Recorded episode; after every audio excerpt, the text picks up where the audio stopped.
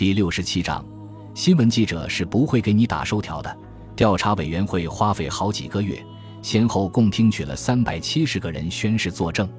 该调查委员会走到哪里就在哪里开庭，不管是在橡胶收集站的门廊下，还是在大伯爵夫人斯蒂芬妮号蒸汽船的甲板上，每次开庭阵势都不小。法官身穿猩红色或黑色法官袍，旁边有翻译、记录员，身背上了刺刀的步枪的卫兵，一个接一个人的证人提供了骇人听闻的证言。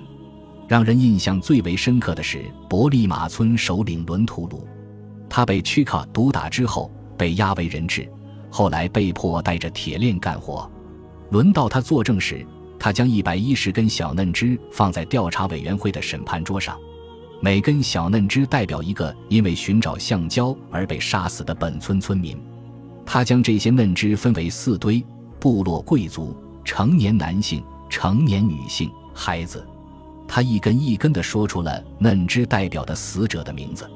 有关这些证言的消息很快传到了布鲁塞尔，但利奥波德并没有意识到这些证言会对调查委员会产生什么样的影响。后来，一九零五年三月。从刚果首都博马意外传来了不祥信号，情况可能不妙。有人向刚果的代理总督保罗·科斯特曼斯，对于那种体制中身处高位的人来说，他就算是一个正直的人了，透露了调查委员会发现的情况。让身边助手惊慌不已的是，科斯特曼斯突然陷入了极度抑郁。大约两个星期之后，科斯特曼斯写了一些告别信。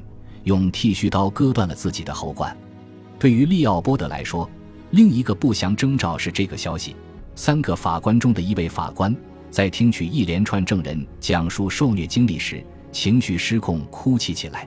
现在，国王清楚地看到，这一调查起到了相反的效果。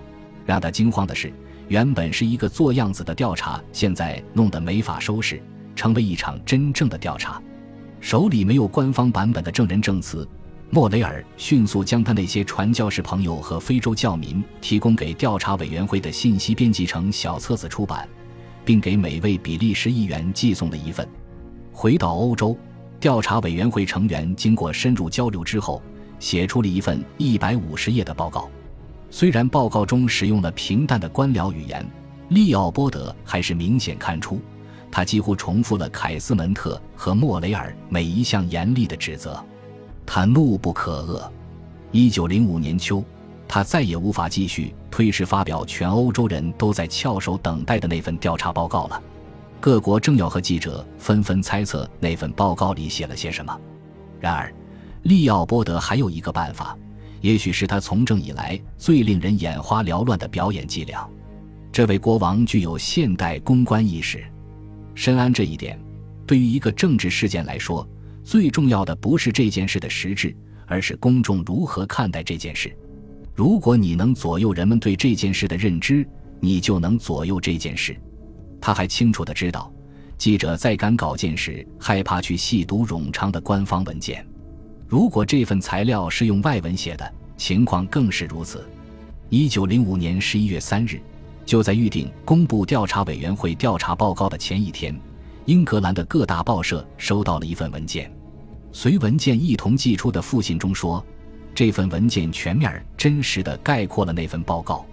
寄出这份及时而宝贵的摘要的机构是西部非洲教友协会，这名称听上去很可靠。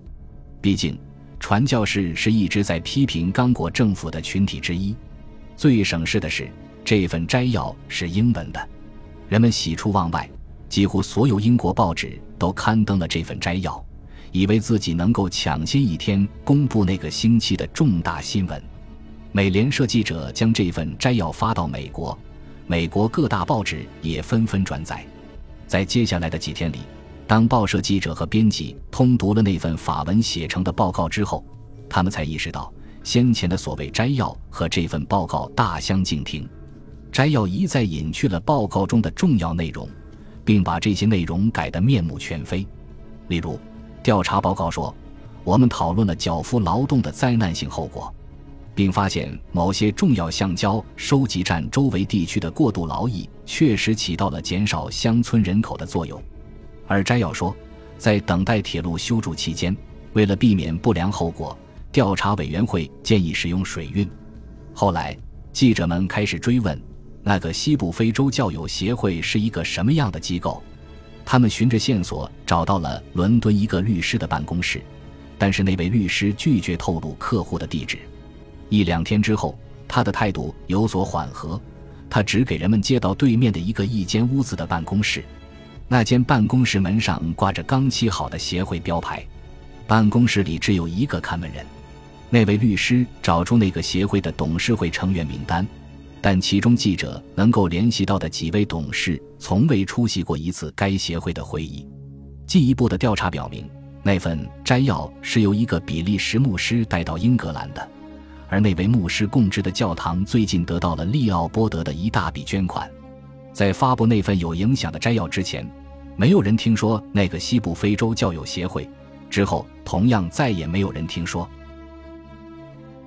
感谢您的收听，喜欢别忘了订阅加关注，主页有更多精彩内容。